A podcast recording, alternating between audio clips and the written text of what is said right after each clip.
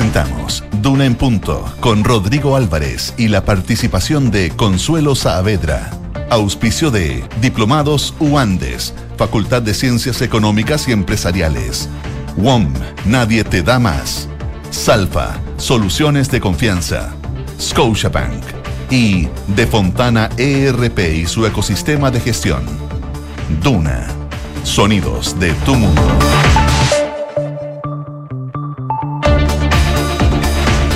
7 de la mañana en punto, son las 7 ya de la mañana en punto. ¿Qué tal? ¿Cómo les va? Muy buenos días, bienvenidos a esta nueva edición de Duna en punto que hacemos desde la ciudad de Santiago, la capital del país, que está todavía con, eh, con cielos eh, oscuros. Es grata la temperatura, no es tan frío.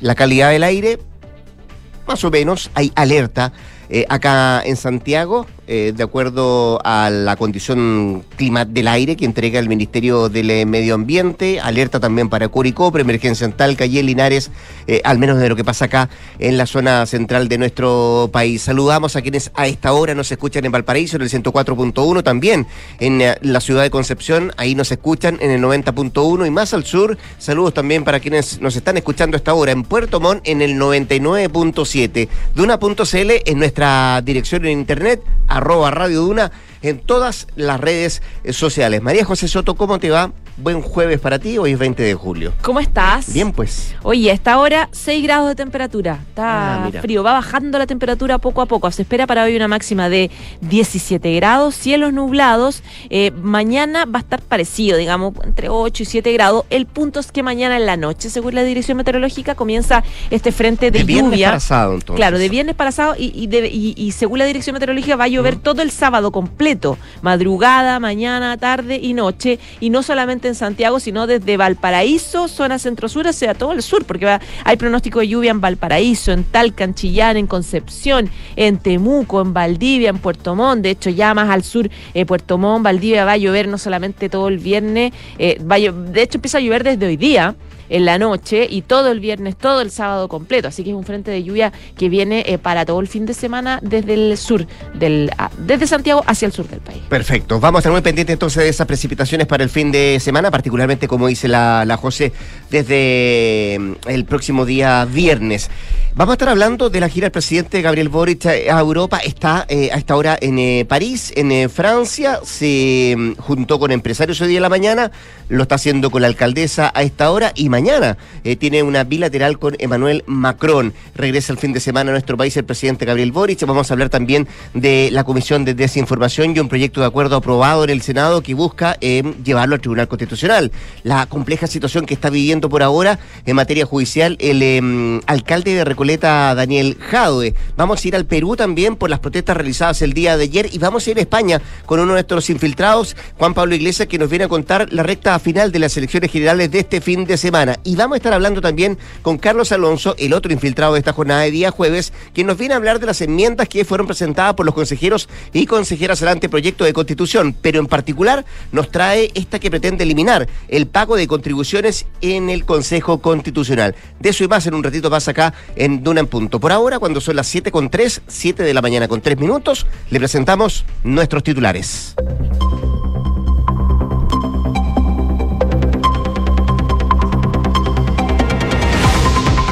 En el marco de la gira presidencial por Europa, el presidente Gabriel Boris llegó a Francia en una cita con empresarios en el país. El mandatario señaló que nuestra proyección es ser de los productores de hidrógeno verde con los precios más competitivos del planeta al 2030. Además, tuvo un encuentro con la alcaldesa de París, Anne Hidalgo. Mañana se va a reunir con su paz francés, Emmanuel Macron.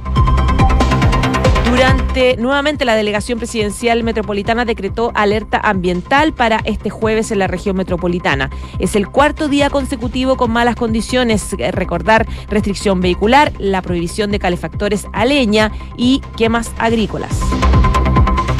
El juzgado de garantía de Antofagasta determinó fijar la primera audiencia por la investigación por presuntas irregularidades en el traspaso de fondos desde la Seremi de Vivienda de la ciudad a la Fundación Democracia Viva. La cita fue programada para el 10 de agosto y se discutirá la participación del Partido Revolución Democrática como querellante.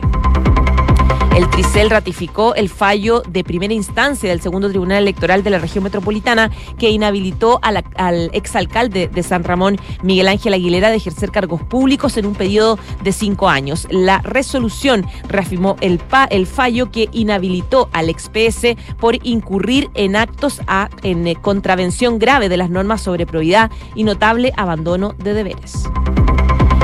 Y en materia internacional, la justicia de Estados Unidos investiga al expresidente Donald Trump por sus intentos de anular las elecciones en 2020.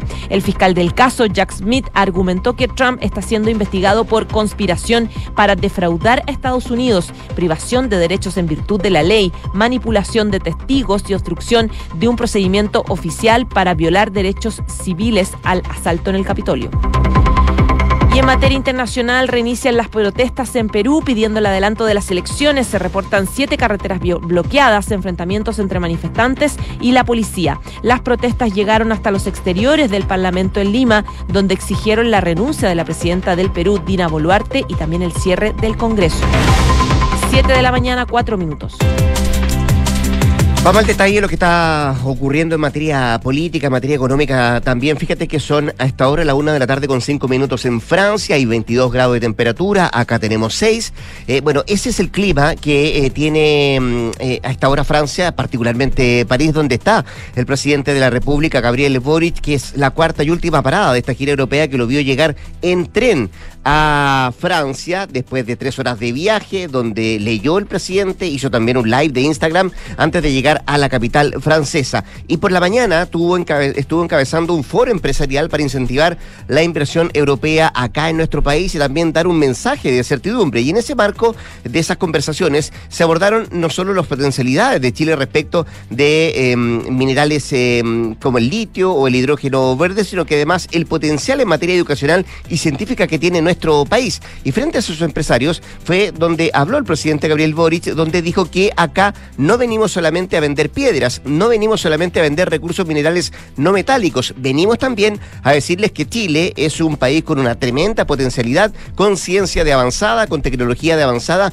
en donde, por cierto, tenemos mucho que aprender. Fueron parte de las declaraciones del presidente Boric frente a estos empresarios. Y hace poco rato estaba en el Ayuntamiento de París, donde fue recibido por la alcaldesa de la capital francesa, Anne Hidalgo. Eh, y según quienes conocieron de la organización, la autoría eh, Gala invitó a chilenos que se quedaron en Francia tras vivir el exilio durante la dictadura. En tanto, mañana será em, la principal actividad relativa justamente a la conmemoración de los 50 años del golpe que va a encabezar el presidente, porque ahí el mandatario va a participar de un conversatorio relativo a temas de memoria y derechos humanos. Y en ese espacio se espera que haga una última reflexión sobre este tema antes de volver al país el sábado por la tarde. Em, estuvo también eh, hablando de otros temas el presidente Boric, porque antes de llegar a estación de trenes de, Lyon, eh, el presidente se refirió también a la atención que generaron sus palabras en la cumbre CELAC Unión Europea y los dichos del presidente su par brasileño Luis Ignacio Lula da Silva. No me siento ofendido, fue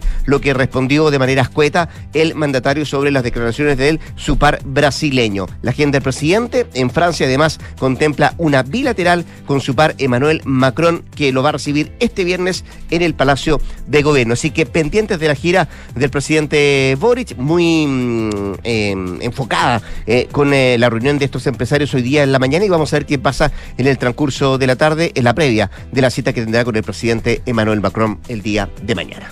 7 de la mañana y 7 minutos. Mientras tanto, eso pasa en París, pero aquí en Santiago siguen pasando cosas. Una de ellas es el problema en el que está el alcalde de Recoleta, Daniel Jadwe, que viene haciendo noticias hace varios días a propósito de dos noticias. La primera, que la Contraloría está preparando y ya formuló cargos por eventuales faltas a la propiedad en contra del eh, presidente de o el líder de Achifar, que es la Asociación Chilena de Municipalidades con Farmacias Populares, eh, que lidera Daniel eh, Jadwe, alcalde de Recoleta por varias razones, dijo la Contraloría, eh, más que nada por eh, varias irregularidades, falta de contabilidad, en archivar eh, convenios ilegales con municipios, dice, em, y lo dijo el propio Contralor, hay varios desórdenes en la adquisición de medicamentos, hay falta de fiscalizadores, frente al uso de recursos no hay ningún tipo de auditoría, hay un montón de enredos que iba un poco aclarando el, em, Contralor Bermúdez, que terminó en él mismo diciendo que se contrataban em, irregularidades relevantes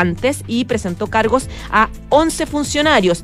Ellos tienen un plazo, todos, incluyendo Jadwe, un plazo para descargos que termina hoy. Hoy, 20 de julio, deberían eh, de, los implicados presentar sus descargos. Y en paralelo, publicaba la tercera en días anteriores que la fiscal Centro Norte, Giovanna Herrera, está preparando una inminente formalización, formalización, formalización contra Jadwe por cohecho, por el delito de cohecho. ¿Por qué? Por su eventual autoría en la solicitud de coimas en la empresa Best Quality SPA, que es una empresa que vendía eh, un montón de insumos médicos, sobre todo en la época de la pandemia, cuando los insumos médicos la verdad que valían oro. Eh, como por ejemplo alcohol gel, guantes, etcétera. Y se los vendía y tenía este convenio con esta Asociación Chilena de Municipalidades con Farmacias Populares, Achifart. El punto es que desde esta empresa dicen que Jadwe les exigió una suerte de bono adicional de insumo para seguir con el negocio y que supuestamente, según el relato que hace Jadwe, e eh, perdón, que hace esta empresa a través de su gerente, que eh, es César Ramírez, y el testimonio del chofer de este gerente, es que Jadwe les dijo, denme este bono eh, especial de, en insumo y yo los dejo eh, en, este tema de las farmacias populares, que no solamente Recoleta, sino varias del país, y además eh, los lo incluyo en el proyecto que tenemos de supermercados populares. Entonces, claro, esta empresa dice, bueno, me conviene, entonces entregaron este bono que se tradujo en 20 millones de pesos en alcohol gel, en guantes, en pechera, etcétera. Ese es el tema que se está investigando por parte de la Fiscalía y eso en paralelo es lo que está haciendo también la Contraloría. Bueno, Jadwe está enfurecido. Ayer eh, tuiteó mucho en contra del Contralor, que dice que vulnera el principio de su inocencia, que sin precedente que le haya hablado públicamente de una investigación, eh, estuvo, estuvo en el consejo, tuvo consejo anteayer donde se peleó con los concejales, la verdad que es muy tenso y ayer en la tarde publicaba una carta a el desconcierto donde agregaba otro dato ya personal. Decía que están dañando a su familia y que ayer en la noche lo había llamado su mamá eh, llorando. Dice, entre sollozos me llama mi madre para preguntarme si me iban a meter preso y le expliqué que era eh, solamente eh, algo en contra de en contra mío y que se quedara tranquila. Eso dice le afectó muchísimo y por eso él anunció acciones legales en contra del contralor. Sí, fue una de las cosas que manifestó el día de ayer, que no descartaba la posibilidad de acciones legales, sobre todo eh, porque, como tú manifestabas, eh, hoy día vence el plazo para eh, presentar descargos. Hasta hoy día se pueden presentar descargos respecto a lo que decía el propio Contralor. Y, le parecía a él que no era atingente y no estaba en el ánimo de, manejar esto bajo reserva, que el Contralor saliera justamente a comentar un fallo, una resolución que todavía está en proceso, con los descargos de por medio. Bueno, vamos a ver que cómo sigue este, esta situación bien complicada para el alcalde de la comuna de Recoleta. 7 con 12. Estás escuchando Duna en punto. Oye, revuelo generó ayer en el Congreso, particularmente en el Senado, el proyecto de acuerdo que hace ver al gobierno la supuesta inconstitucionalidad de la Comisión Asesora contra la Desinformación que fue impulsada justamente por el Ejecutivo. En la resolución se acordó hacer presente al presidente de la República la opinión de esa corporación, en este caso del Senado, en el sentido de que, sin perjuicio de otros vicios de constitucionalidad, el decreto que crea la Comisión Asesora contra la Desinformación es inconstitucional por incidir en una materia de ley que debe ser discutida en el Congreso Nacional. Es lo que dice el escrito de este proyecto de acuerdo que fue aprobado por 18 votos a favor, 11 en contra y 3 abstenciones. Y para argumentar la iniciativa, los parlamentarios firmantes em, dicen que, eh, y parlamentarios firmantes en su mayoría de la oposición, dicen que el texto eh, de la Constitución consagra la libertad de emitir opinión y también la de informar sin censura previa en cualquier forma y por cualquier medio, sin perjuicio de responder por los delitos y abusos que se cometan en el ejercicio de estas libertades. Y dicen ellos también, y aquí viene el cuestionamiento, que dicha comisión, dentro de sus finalidades, tiene por objeto analizar, evaluar e informar sobre la desinformación en Chile respecto de su impacto en los procesos democráticos y en la calidad de la democracia. Eh, bueno, desde el oficialismo, el senador Juan Ignacio Latorre dijo que quienes impulsan este acuerdo están haciendo el ridículo y que van a rebotar en el Tribunal Constitucional. La Torre manifestó que se está hablando hablando de una comisión asesora no vinculante, como se ha dicho anteriormente, sobre un tema sensible para la democracia como lo es el de la desinformación, donde probablemente se haga un estudio comparado de qué es lo que está opinando la ciencia y qué están opinando otros países sobre este mismo tema. Acá nadie está hablando de querer vulnerar el derecho a la libertad de expresión o a la libertad de medios o también al pluralismo de medios. Fue lo que dijo el eh, senador Juan Ignacio Latorre, hoy por hoy, presidente también de Revolución Democrática, que acusó que se les acababa la fecha y por eso lo apuraron este proyecto, lo presentaron y lo pusieron en tabla. Y por lo mismo, hay otros senadores de la, del oficialismo que no están descartando. Censura al presidente del Senado, eh, Juan Antonio Coloma, por haber puesto en tabla este proyecto de acuerdo. Insisto, eh, podría generarse una, mm, una una confrontación entre poderes del Estado, tomando en cuenta que lo está planteando el Congreso a una iniciativa que nace justamente del Ejecutivo. 7 de la mañana y 13 minutos. Hablamos de otro tema, la coordinación, en realidad descoordinación que ha tenido el oficialismo, socialismo democrático, para poder reorganizarse luego de lo que pasó con el tema de las fundaciones, que generó una división entre el Frente Amplio y Socialismo Democrático eh, por la responsabilidad de RD. Bueno, hace rato que están tratando de rearmarse en el bloque oficialista luego de este terremoto tremendo que significó que eh, las fiscalías de ocho regiones están investigando estos casos. Y por eso se generó el lunes pasado, eh, organizaron una reunión donde invitaron a gente del socialismo democrático y del Frente Amplio también para poder empezar a abuenarse, limar aspereza y todo. La convocó el diputado Ibáñez de Convergencia Social y eh, fue, eh, fue la dueña de casa, la Carolina Toa, la ministra del Interior. Eh, el punto es que no se invitó a varios representantes de socialismo democrático del Frente Amplio, lo que fue peor, porque al final está todo el mundo más peleado por los que no se invitaron.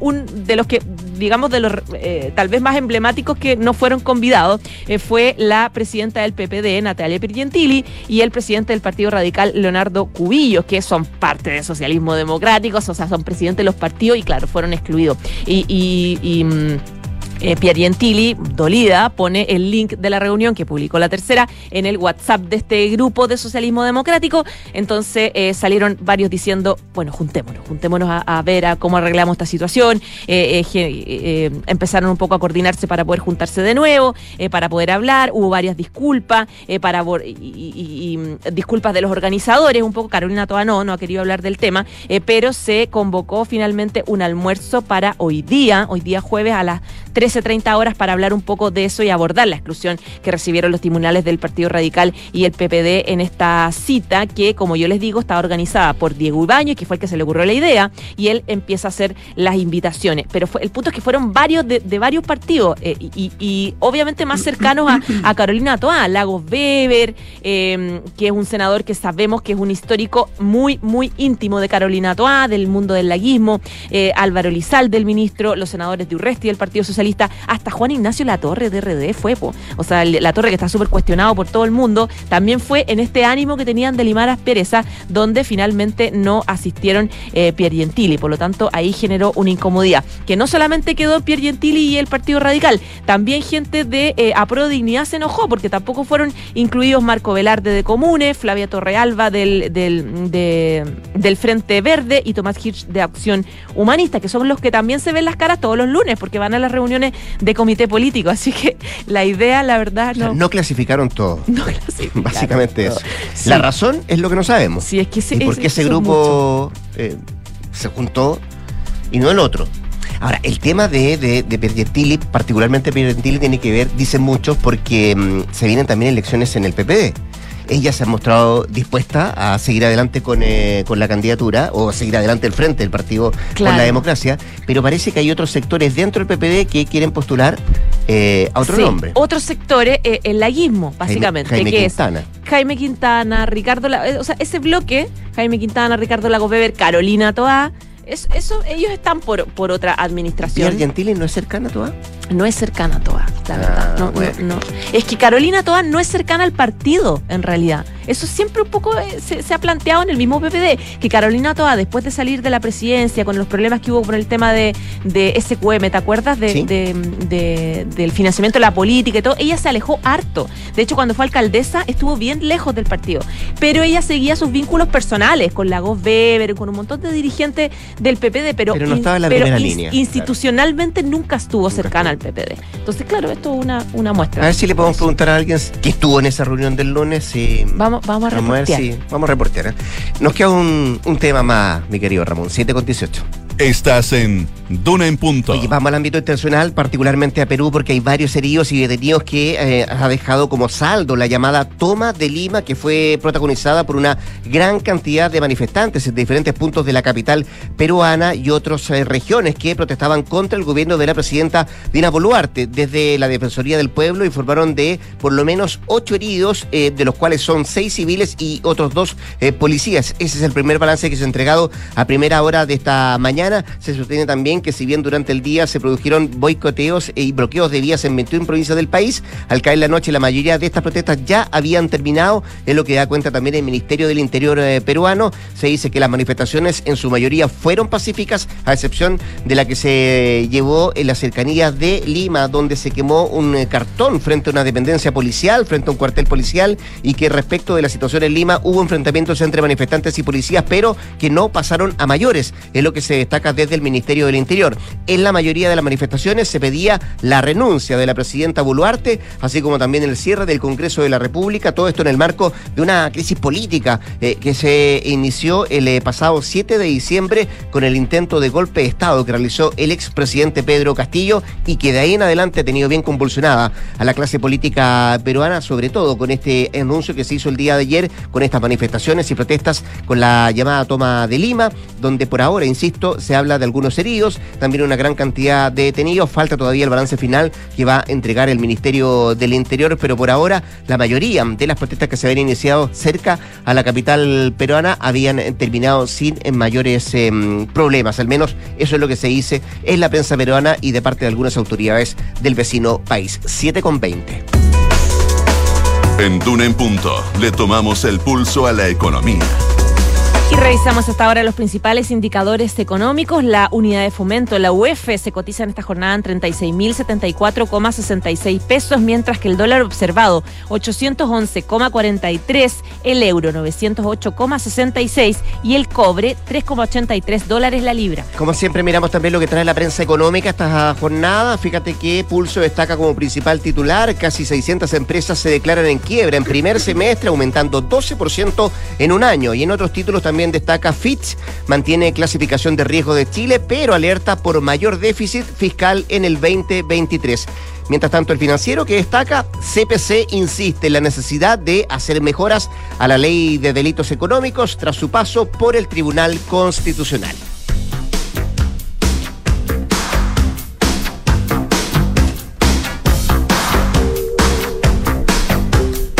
¿Se mejoró, Madonna? Oye, pasamos susto con Madonna hace una semana. Se mejoró, eh, estaba bien enferma, estuvo hospitalizada, pero dio un respiro a los fanáticos eh, al haber aparecido o reaparecido en realidad en las redes sociales con un mensaje bien emotivo para los fans, eh, donde aseguraba que continuaba recuperándose y que de hecho en octubre empieza una carrera de su, su gira de manera oficial, donde va a celebrar sus 40 años de carrera. El punto es que en su mensaje dejó bien la escoba por la foto que subió para agradecerle a su fans la, publicación y que la tiene con una fila de críticas, junto a la frase que ella pone, una rosa puede ser mi jardín, un amigo puede ser mi mundo, gracias. Madonna posó en una imagen donde se ve con su pelo muy rubio, con unas trenzas y con una chaqueta blanca con detalles rosados mientras abraza un enorme arreglo floral de rosas rosadas.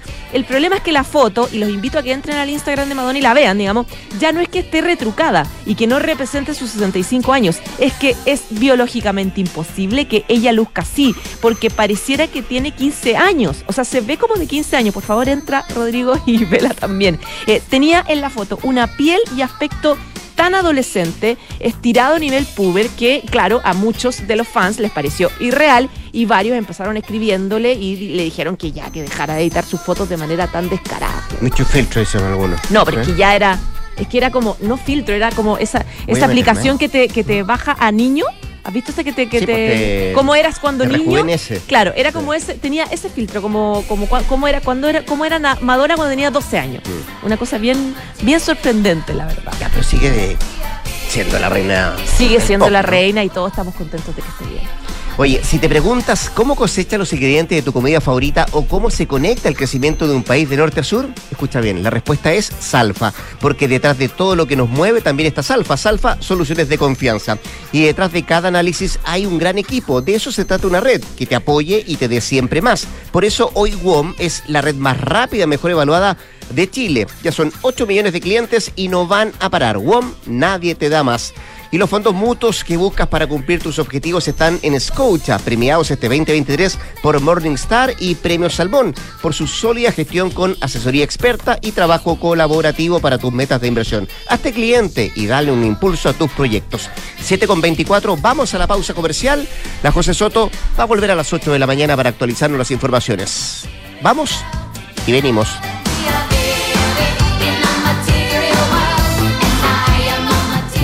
¿Quieres destacar en el mundo de las inversiones? Sé parte del Diplomado en Estrategias de Inversión de la Facultad de Ciencias Económicas y Empresariales de la Universidad de los Andes.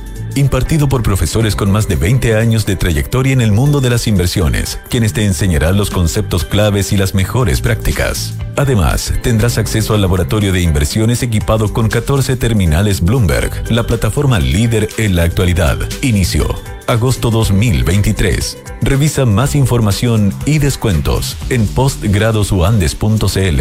Atrévete a ir por más.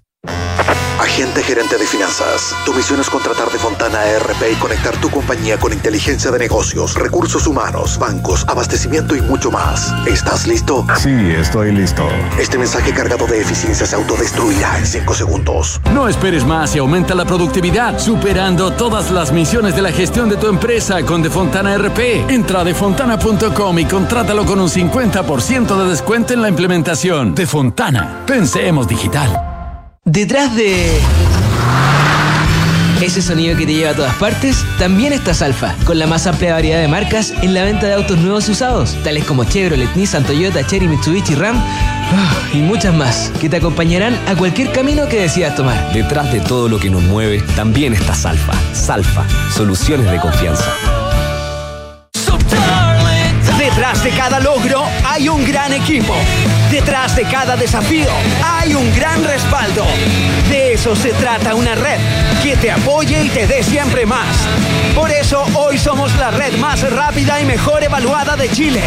Ya somos 8 millones de clientes y no vamos a parar. ¡Wow! Nadie te da más. Los fondos mutuos que buscas para cumplir tus objetivos están en Scotia, premiados este 2023 por Morningstar y Premio Salmón, por su sólida gestión con asesoría experta y trabajo colaborativo para tus metas de inversión. Hazte cliente y dale un impulso a tus proyectos. Esto es Duna en Punto con Rodrigo Álvarez. 7 de la mañana con 25 minutos, 7 con 25, seguimos acá al 89.7, haciendo dura en punto al teléfono la senadora y presidenta del Partido Socialista, Paulina Bodanovich. ¿Qué tal, senadora? ¿Cómo le va? Buenos días, muchas gracias por, eh, por atender a Radio Duna. ¿Senadora? Escucho el ruido, pero no parece que ya no me escucha. Vamos a tratar de mejorar la conexión con la presidenta del eh, Partido Socialista, Paulina Bodanovich. Em, tenemos varios temas para hablar eh, con ella sobre la mesa. A ver si ahora nos escucha. Paulina, ¿me escucha? Hola, buenos días, Rodrigo. ¿Cómo estás? Bien, pues ¿y usted cómo está? Bien, aquí estamos. Harta cosa en la mesa, ¿no? Siempre. Siempre. Oiga, déjeme partir por algo porque estábamos comentando en el primer bloque eh, con María José Soto de, la gira del presidente, está en Francia, en París ahora, eh, que es el último destino de estos cuatro países que estuvo en esta gira y al fin de semana está de regreso en nuestro país. ¿Cómo ha visto usted la gira, la performance del, presidente Boric en Europa? Bueno, yo creo que la visita y, todas, digamos, las noticias que hemos tenido y, las reuniones, la, la los temas que se han puesto allá en la gira demuestran la importancia de estos viajes y que no es como dijo alguien eh, paseo, ¿ah? que esto es realmente una agenda importante, intensa de trabajo que pone a Chile también, eh, a nuestra lejanía física eh, en el concepto mundial, digamos, en los temas, en los grandes temas y que nos saca del día a día que que es importante, relevante lo interno, pero también pucha que es importante marcar presencia en el mundo eh, con líderes mundiales, eh, no solo en temas económicos, yo creo que también en temas políticos es bien relevante la agenda que él ha tenido. De lo, de lo que se está viviendo, claro, muchos dicen la política internacional es una política de Estado. Eh, y a propósito de los escenarios, claro, la cumbre de la CELAC Unión Europea fue un escenario importante para el presidente. ¿Le gustaron las críticas del presidente de Brasil? Eh, o sea, yo creo que es bien, es bien impropio más bien el, el tema de las críticas. ¿ah? Eh, no, no, no creo que corresponda eh, estos comentarios. Eh, no veo en que ayudan tampoco, pero eh, bueno, el propio presidente se los tomó con bastante eh, menos eh, gravedad, digamos. No, no hizo mayor Pero- drama el presidente Boric. Claro, por eso digo, entonces, pero bueno, ya ya está ahí y eh, hay que hay que hay que tomarlas como vienen, digamos, no, no creo que correspondan. Creo que- lo que me, me llama la atención Sí. que, que personas eh, con tanta trayectoria como Lula la la formulen, digamos. Mm. Eh, conversamos con la presidenta del Partido Socialista, senadora también, Paulina Bodanovich. Eh, y a propósito de los temas que tocó el presidente en Europa, Paulina, ¿usted cree que pueda tener acogida realmente en la derecha esta invitación que hizo el presidente de realizar un acto unitario de toda la clase política para los 50 años del golpe? Mira, eh, a mí me gustaría pensar que todo, todos, eh, independientemente de nuestra posición política, podemos ser críticos, eh, de, o, o más que críticos, porque lo que invitó el presidente no es a una crítica, es a una reflexión y a un eh, punto de encuentro eh, respecto a decir que valorizamos la democracia, que valoramos los derechos humanos y que ambos son un mínimo, son eh, algo esencial eh, en un Estado. Entonces, quisiera pensar que todos los sectores políticos pueden llegar a hacer esa reflexión y, y tomar ese acuerdo.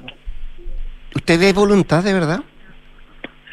Voluntad no he visto, ¿ah? pero sí creo que, que es necesario porque me parece que el mínimo, eh, son, son mínimos civilizatorios. La democracia no es solo una forma de, de mm, digamos, de, de ejercer el, eh, el poder o de estructurar el Estado. No tiene que ver solo con la política, tiene que ver eh, principalmente con la forma de vida, cómo nos relacionamos, cómo entendemos eh, el, el- trabajo social, digamos, el- la organización. Por lo tanto, creo que se ha hecho harto ruido porque, en definitiva, el presidente no está haciendo un llamado eh, que no se pueda cumplir. Ah, no, no está pidiendo algo que, que pueda ser imposible. Creo que la derecha a veces, y entiendo también las posiciones duras de decir, no, mire, eh, en el fondo estar en esta confrontación, pero precisamente, eh, además, cuando son 50 años de golpe de Estado, pero con ocasión de eso, poder hacer una reflexión acerca de la importancia de la democracia, de que no se puede, bajo ningún respecto, llegar a un quiebre democrático. Y en segundo lugar, que los derechos humanos son para todos, en todo momento y circunstancia, me parece importante que lo suscriban todas las fuerzas políticas. Y usted, yo le he preguntado de la voluntad, eh, Paulina, eh, por el hecho de que, mm, y quería preguntarle, ¿usted ve que están todos los mismos sectores de la oposición en esa posición? Eh, y se lo pregunto por una frase que ayer esbozó el, el senador Insulza, además compañero de partido suyo, que él decía respecto a esto de poder llegar a un acuerdo de los 50 años del golpe militar, que parece que es más fácil concordar hoy, hoy por hoy con el Rojo Edwards que con Francisco Chaguán, decía Insulza. No, no escuché eso, pero, pero, um, yo quisiera que pudiéramos concordar con todos, porque la verdad Eh, es pero que ve, pero ve algunos que están más duros que Ah. otros, o que les va a costar claro. más, ¿sí?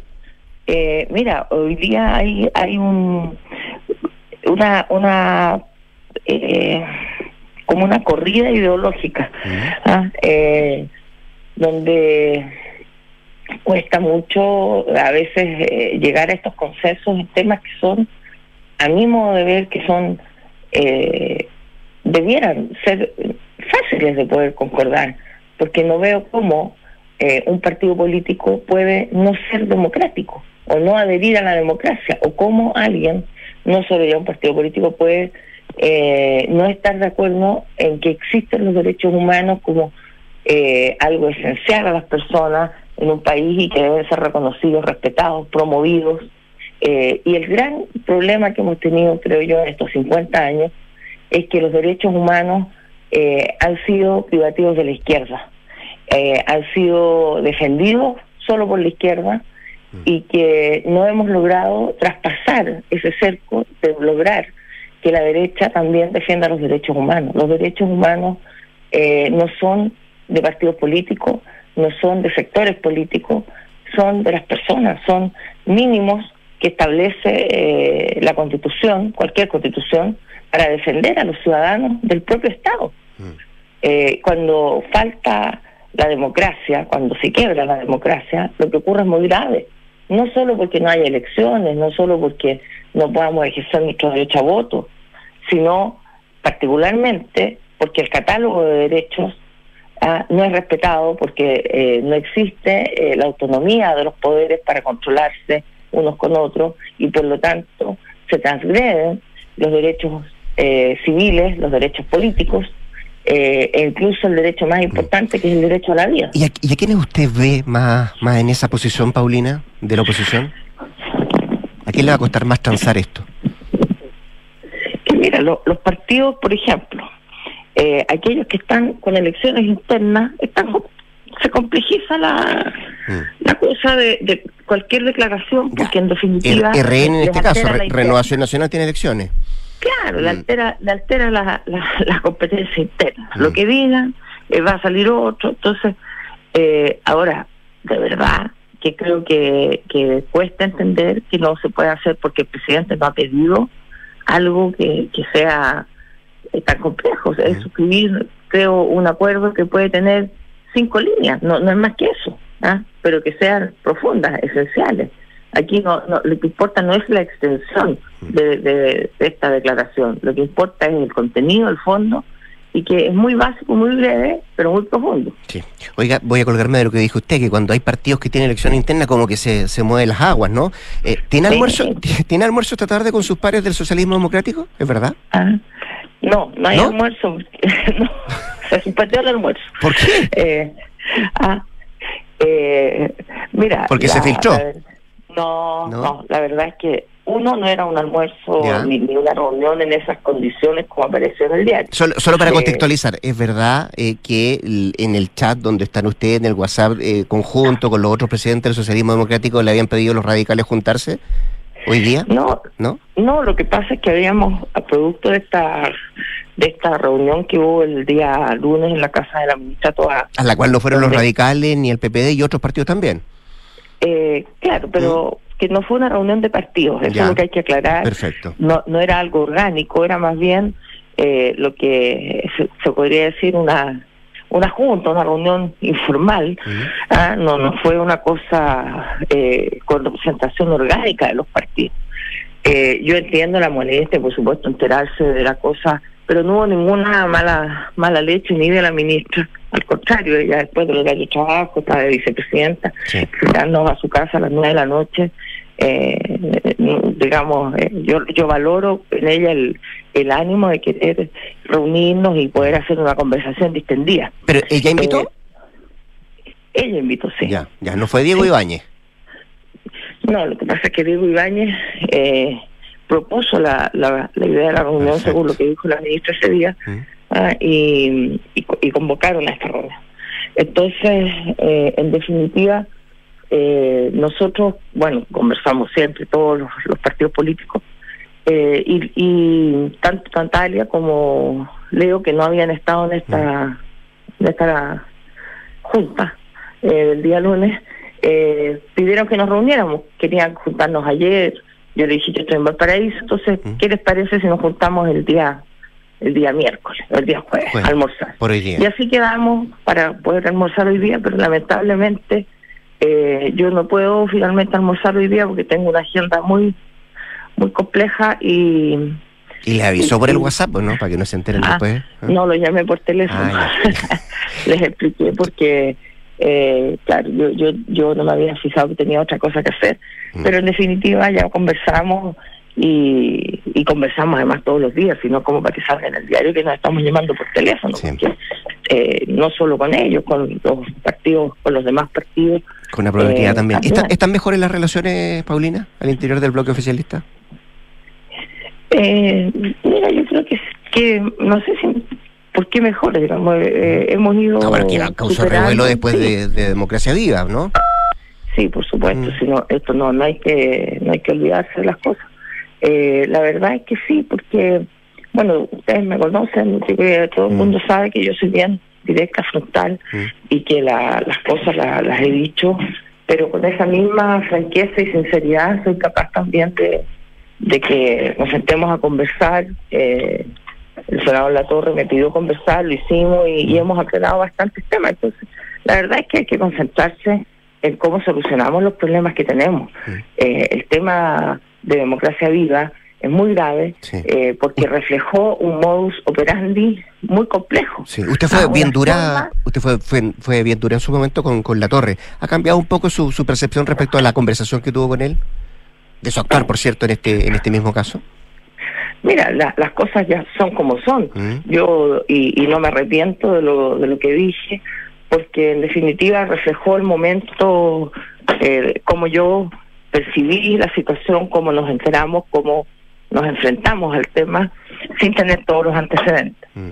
Pero eh, también entiendo eh, otras, otras posiciones que él me explicó, pero más que eso te diría yo, Rodrigo, que estamos concentrados en poder superar este problema de fondo.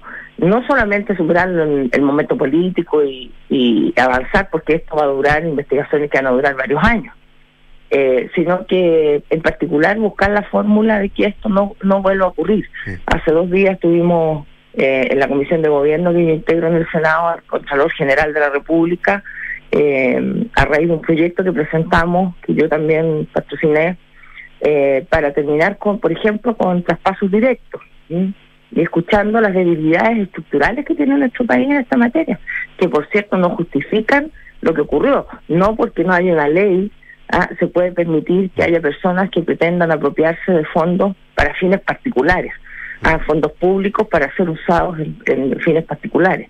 Entonces no, no hay ninguna ley que aunque falte permita aquello o que o que lo valide, pero sí tenemos que preocu- preocuparnos de tener una ley marco de transferencia y de tomar ciertas eh, decisiones eh, legislativas, administrativas, judiciales y ojalá también el fiscal nacional se preocupe de darle cierta celeridad a esta investigación porque es necesario que las personas conozcan eh, lo que ocurrió, eh, la ciudadanía entera, eh, pero que esto ocurra en un plazo razonable, Sí. porque vemos que los juicios en Chile se demoran seis u ocho años, y Se- eso no se es dilata mucho en el ninguna tema. parte del mundo. Oiga, a propósito de dilatar, me quedan 10 segundos y ojalá me lo pueda definir en una palabra. Eh, su opinión, porque usted estuvo ayer en el Senado respecto a este proyecto de acuerdo que se aprobó para eh, declarar inconstitucional la Comisión contra la Desinformación. Mira, es- esto tiene un tremendo problema, que es darle un uso distinto a los acuerdos del Senado y creo que quebranta las confianzas. Los proyectos de acuerdo, como su nombre lo indica, Mm. son proyectos de acuerdo, no son tomar decisiones por, por simples mayorías, que es lo que ocurrió ayer. Ayer 18 senadores le ganaron a los 11 que votamos en contra eh, y por lo tanto se impuso eh, una, una resolución de concurrir como Senado de la República eh, a alegar una inconstitucionalidad que no existe, y esto lo digo como jurídicamente. Mm. Eh, el decreto contra el cual se pretende imponer esta inconstitucionalidad es un decreto como ha habido tantos otros, decreto presidencial que nombra una comisión asesora. Eh, y todos los gobiernos han tenido este tipo de comisiones. El decreto fue tomado razón por Contraloría.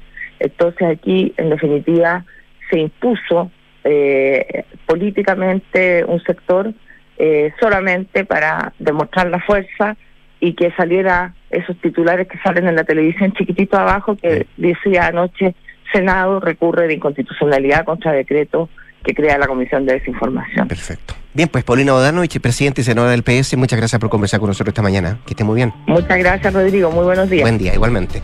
Conecta la gestión de tu empresa con Sapiens CRP y tu área de gestión de personas con Senda. Ambas soluciones de Defontana y su ecosistema de gestión empresarial. Integra todos los procesos de tu compañía en defontana.com. ¿Interesado en invertir? Únete al diplomado en estrategias de inversión de la Universidad de los Andes. Aprende el tema con profesores expertos y utilizando Bloomberg, la plataforma líder mundial en información financiera. Inicio ahora, luego, agosto del 2023. Más info en posgradosuandes.cl. Actualizarte es ir por más. Y nosotros, después de la pausa, vamos por más. Se vienen nuestros infiltrados, también Consuelo Saavedra acá en Durán Punto. Detrás de cada logro hay un gran equipo. Detrás de cada desafío hay un gran respaldo. De eso se trata una red que te apoye y te dé siempre más. Por eso hoy somos la red más rápida y mejor evaluada de Chile. Ya somos 8 millones de clientes y no vamos a parar. ¡Wow! Nadie te da más. ¿Quieres destacar en el mundo de las inversiones? Sé parte del Diplomado en Estrategias de Inversión de la Facultad de Ciencias Económicas y Empresariales de la Universidad de los Andes. Impartido por profesores con más de 20 años de trayectoria en el mundo de las inversiones, quienes te enseñarán los conceptos claves y las mejores prácticas. Además, tendrás acceso al laboratorio de inversiones equipado con 14 terminales Bloomberg, la plataforma líder en la actualidad. Inicio. Agosto 2023. Revisa más información y descuentos en postgradosuandes.cl. Atrévete a ir por más. Enfrentar el cambio climático es tarea de todos. Duna, por un futuro más sostenible. ¿Recuerdas aquellos días en los que se podía confiar en dichos populares para predecir el tiempo? Pues el cambio climático ha decidido que es hora de darle un giro de tuerca a los refranes meteorológicos. Y es que durante mucho tiempo estos han servido como una especie de guía para conocer el tiempo, pero la alteración de los patrones climáticos han generado un escenario en el que los refranes populares han perdido su eficacia predictiva. Abril lluvias mil ha pasado a la historia no solo en Chile, sino también en países como España, Francia o Italia, por la escasez de precipitaciones en este mes. Por su parte, el dicho, después de la tormenta viene la calma, en algunos países se hace cada vez menos aplicable por la mayor fuerza y destrozos que dejan las tormentas a su paso. Encuentra este contenido y más en sostenibilidad.com. Acciona, expertos en el desarrollo de infraestructuras para descarbonizar el planeta. Escuchas Duna en punto. Duna 89.7.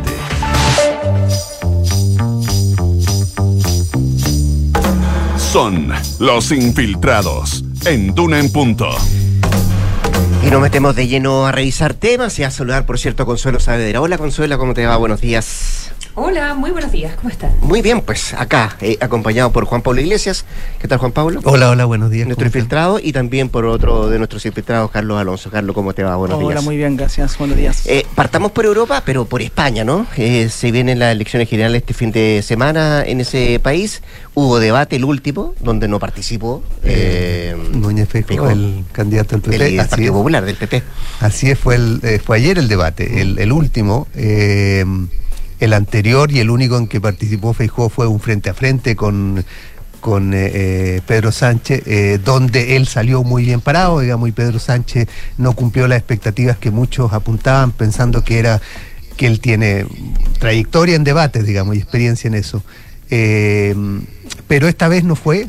Lo que todavía hay análisis distintos sobre si lo puede afectar o no, digamos, porque eh, evidentemente eh, que no vaya un candidato eh, en, un, en un debate a días de la elección puede ser un, una mala señal para el sistema democrático, digamos, para, para, los, para los electores que no vean a, su, a, un, candidato presentando sus propuestas. Pero lo que quería evitar Núñez Feijó era la, foto con Abascal, digamos, principalmente, la, la imagen de que ellos dos van a gobernar juntos. Eh, Feijóo ha apuntado muy fuertemente a la idea de tratar de gobernar solo eh, para distanciarse de, Abascal. Pero pese a eso, eh, en el debate de ayer, eh, Feijóo estuvo presente y Abascal se convirtió en su, en su gran escudero y defensor, digamos, en muchas partes del debate.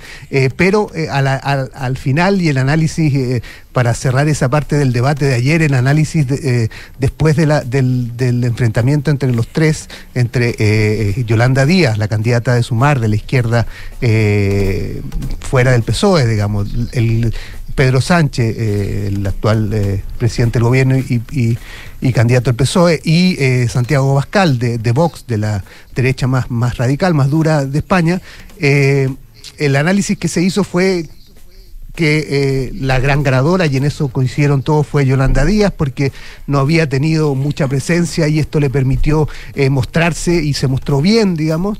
Eh, y el gran perdedor fue Abascal, que apareció como una figura no tan bien preparada, según coincidían muchos ayer en el análisis post, post-debate. Y eso hay que ver qué efectos tiene, volviendo al, al- al candidato que hoy día lidera las encuestas, que es el, Claro, el- el volviendo candidato del PP. Exacto, ¿Cómo- qué, cómo se anticipa qué efecto esto? puede tener. Algunos apuntan a que eventualmente eso podría, de alguna manera, beneficiar a Feijó, eh, porque lo que ha apostado Feijó eh, eh, como candidato del Partido Popular es atraer a todos los votos de la derecha eh, en, en España y eh, sacarle votos a, Vox. Eh, y, el, y el elector eventualmente podría haber visto a un eh, potencial candidato a vicepresidente del gobierno como Abascal no tan preparado para hacerlo y por lo tanto podría haber eh, eh, desviado votos desde él hacia Feijó. Eso es lo que esperan en el PP, que terminaron también muy contentos y no lamentaron no haber estado. Digamos, el propio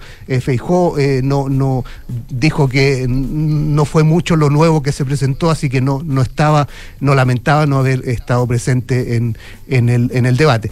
Pero hay que ver cómo, cómo repercute eso. Ahora, lo que sí eh, quedó claro, además de, del- de la, eh, de la buena performance de Yolanda Díaz, que eventualmente puede ayudarle a ir sumando votos, según la encuesta ya está en torno a los, a los eh, al eh, 13%, 14%, lo que le daría un rango de entre 25 y 35 eh, escaños, dependiendo eh, de la votación. Si eso le permite a Yolanda Díaz su- su- sumar eh, eh, y aumentar su votación, podría eh, eventualmente ayudar a, una, a un nuevo periodo para Pedro Sánchez. Y al otro que no le fue mal fue a Pedro Sánchez, que apareció con una postura más, más presidencial, digamos que es, y se mantuvo un poco al margen del el debate, la pelea más chica entre Yolanda Díaz y Abascal. Y mostró además un- una alianza con con eh, Yolanda Díaz que asegura un gobierno un poquito más eh, eh, estable o por lo menos más sintonía entre los dos de la que hubo con Pablo Iglesias y con Podemos. Por lo tanto, eso también es una cosa que quería vender. por- pongámoslo así, Pedro Sánchez.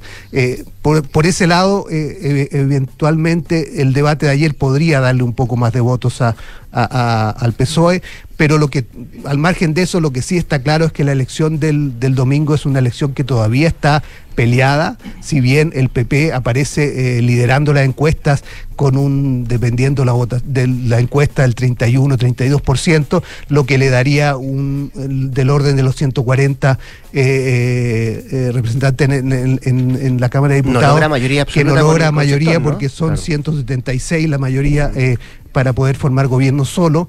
Hay que pactar entonces. tendría que pactar o tendría que forzar a un a una eh, votación extra que eh, donde la oposición se abstenga y le permite igual formar gobierno de minoría, que es lo que pasa hoy día con el PSOE y eh, Unidas Podemos, que no tienen los 176 votos, tienen poco más de 150, pero están eh, liderando el gobierno.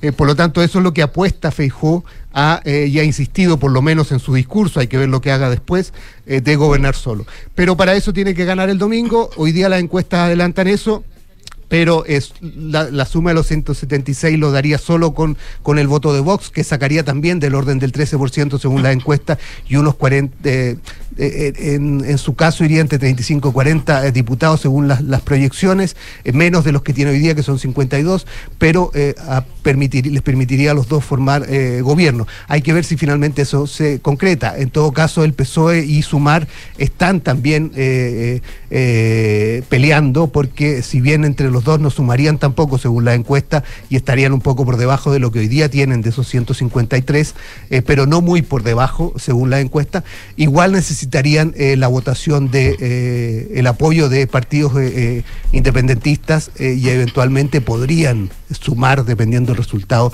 los 176. Así que va a ser una elección muy disputada, eh, muy peleada. Hasta ahora eh, se ha dado un poco la lógica en todo el proceso de las encuestas. La elección ha sido dentro de, o sea, la campaña, una campaña relativamente normal pongámosle a la antigua, pero sabemos que desde hace unos años eh, las sorpresas electorales están a la vuelta de la esquina y siempre A la vuelta de la y esquina. siempre Sí, yo por eso estaba leyendo, por eso estaba leyendo el, el trabajo que es interesante que hace el país, Sí. eh, que obviamente es un es un, un diario de izquierda, eh, pero no solo publica encuestas, sino que tiene un modelo con simulaciones, Exacto. ¿ya?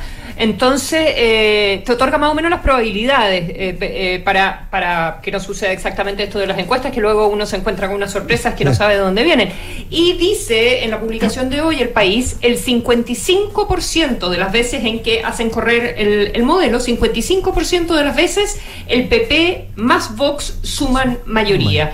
Y en 15% de las simulaciones eh, podría haber una mayoría de, mm, de izquierda. Eh, si es que el PSOE dice lograr el apoyo de los mismos partidos que votaron a favor o se abstuvieron eh, en la investidura de Pedro Sánchez del 2019. Entonces, 55% eh, de probabilidades con PP y, y Vox, y hay un 5% de probabilidades en que el PP podría ir sin Vox, pero sí con eh, la gente de Canarias, con la coalición canaria. Sí, eh, eh, por lo tanto, claro, el- el- la primera opción claramente la tiene, la tiene el PP. Hay que ver si, si esas eh, eh, perspectivas y esas proyecciones que hace eh, eh, que hacen las encuestas se concretan o no, eh, pero eh, hasta ahora ha sido una elección bastante a la antigua, pongámosle. Hay que ver si la elección el domingo es a la antigua o nos da sorpresas como las que hemos visto en el último tiempo. Vamos a ver qué es lo que pasa el próximo día domingo con la elección eh, española. Eh, Carlos Alonso, fueron más de mil las enmiendas que presentaron los consejeros y consejeras eh, al anteproyecto de constitución. Hay varias que han generado debate, pero hay una que eh, que cobra interés que tiene que ver con la eliminación del pago de contribuciones, que fue presentada por, por republicanos. ¿Es técnica, es política, regresiva? ¿Qué dicen los expertos? ¿Y cuánto podría avanzar este debate a propósito de esa, de esa enmienda? Eh, así es, porque bueno, el, el lunes en la noche nosotros ingresaron, to- se cumplió el plazo y poco a Claro. poco se han ido conociendo las distintas enmiendas que, como tú mencionabas, fueron más de mil. Y una de ellas es precisamente la que presentó el Partido Republicano, que apunta a eliminar el pago de las contribuciones a la primera vivienda para todo tipo de personas. Eh, esta, bueno, después dice que la ley establecerá la forma para hacerlo efectivo eh, este derecho. Esta propuesta, bueno, si bien todavía falta una discusión bastante amplia, en general eh, la, la propuesta, o sea, este, este debate desde hace un tiempo, varias, eh, varios parlamentarios han tratado de avanzar en esta dirección, incluso algunos, eh, generalmente de- de- del sector de la centro derecha, han enfocado, han puesto su foco en la reducción de, la, de, la ex- de las contribuciones para los adultos mayores. Incluso el presidente, en el gobierno de este segundo gobierno del presidente Piñera, ahí ya se aplicó una exención, una rebaja para eh, cierto tipo de adultos mayores que cumplan eh, requisitos. Entonces es un tema que ha estado en el, en el debate, pero no ha sido eh, una propuesta generalizada como, como la que plantean los republicanos. Carlos, ¿y por, ¿Y por qué constitucional? ¿Por qué a nivel constitucional? Sí, ese ese ese es un, un- un punto que ya también eh, plantean los expertos que se está volviendo un poco a lo que eh, pasó en el proceso anterior, que había muchas medidas que eran más materia de ley que de materia constitucional. Y ahora se está volviendo a ese, a ese mismo camino, se puede decir. En ese punto hay coincidencia entre los, tanto entre los expertos tributarios como entre los abogados constitucionalistas que no es recomendable dejar una medida Dejar tributaria establecida la Constitución. una medida tan específica como eh, los tributos, sino más bien avanzar hacia los eh, criterios generales. Eso, en eso hay, hay, hay coincidencia entre los distintos expertos. Donde no hay una coincidencia eh, total, pero sí hay una visión mayoritaria que no es recomendable aplicar una medida como esta, dada el, da- dado el de cómo funcionan las contribuciones. Porque en general las contribuciones es, tienen un sistema bastante progresivo, Mm. donde los sectores que de mayores recursos son los que aportan más a esta o pagan más contribuciones. De hecho, por ejemplo, en la última, en el último avalúo, avalúo fiscal que hizo Impuesto Interno, el 77% de las viviendas está exenta de pagar eh, impuestos. Es decir, es un grupo minoritario el que está afectado a este impuesto. Lo otro es que su recaudación apunta principalmente a financiar los municipios. Es un argumento que plantean los Claro, expertos. porque las comunas de mayores recursos pagan un porcentaje mayor y eso se después se redistribuye en las de menos ingresos. Claro, la distribución es que 40% va a la comuna que origina este, este pago y el 60% se distribuye en el fondo común municipal que va a las comunas más de menores recursos. Entonces, es un impuesto que es bastante progresivo. Entonces, si se aplica esta medida, dicen los expertos, sería regresiva. Y lo otro es un porcentaje importante de recaudación. El año pasado fue en torno a los 2 mil millones de, de dólares y tiene una tasa baja de, eh, de evasión. De evasión, claro. Claro, solo el De incumplimiento, 7,6% el año sí. pasado, porque un punto que plantean es porque el, el- el no pagar eh, tiene... eh, bueno, te sacan al tiro, te sacan al tiro a remate. claro, hay, hay multas. o por lo menos te publican, ¿no? Pero te Sí, publican, te atrasas dos, no, creo que son tres. Sí. Em, No, hasta un año. pagos, claro. eh, Hasta un año, bueno, cuatro pagos. Sí, y ahí ¿Y el viene todo el proceso, claro. Se va ¿El aplicando interés?